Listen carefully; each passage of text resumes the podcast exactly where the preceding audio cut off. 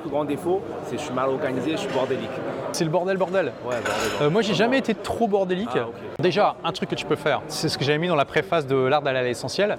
On se rend pas compte du nombre d'objets qu'on finit par accumuler au fur et à mesure des années. Tu ouvres un tiroir et tu vois un truc que tu n'as pas utilisé depuis des années. Le challenge que je te propose, si tu l'acceptes, quand tu rentreras chez toi, tu visites tous les placards, tous les endroits où tu ranges des choses et aussi les trucs, les bibelots que tu mets, et tu te poses vraiment la question ça fait combien de temps que j'ai utilisé ce truc? Est-ce que je le vois encore dans mon environnement où mon cerveau le zappe? Est-ce que j'en ai besoin? Tu peux facilement enlever 20% des objets. Le problème, en fait, c'est de par mon éducation. J'ai grandi en Chine. euh, Mes parents, ils jetteraient toujours cette peur de manque, en fait. J'ai grandi dans cette mentalité-là. Quand je voulais jeter quelque chose, je me dis toujours, ah, peut-être dans le futur, j'en aurai besoin. Voilà. Essaie de dépasser ça, ou au pire, tu les mets dans une cave, tu vois, un endroit où tu peux pas les voir. Parce que rien que ça, ça t'enlève déjà du bordel. Et le bordel, c'est aussi un nombre d'objets qui sont euh, désorganisés. Tu as des études qui montrent que quand tu as des euh, objets dans ton champ de vision quand tu bosses, bah en fait, il suffit de perdre quelques dixièmes de secondes à chaque fois parce que tes yeux vont quand même le checker, que ça nuit à ta productivité. Donc essaye.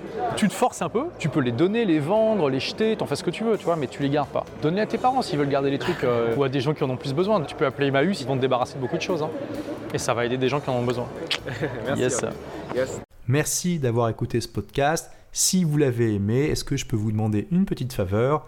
Laissez un commentaire sur iTunes pour dire ce que vous appréciez dans le podcast, tout simplement. Ça aidera d'autres rebelles intelligents comme vous à trouver le podcast et puis à être inspirés tous les jours ou presque par lui. Merci et à très vite pour de nouvelles aventures.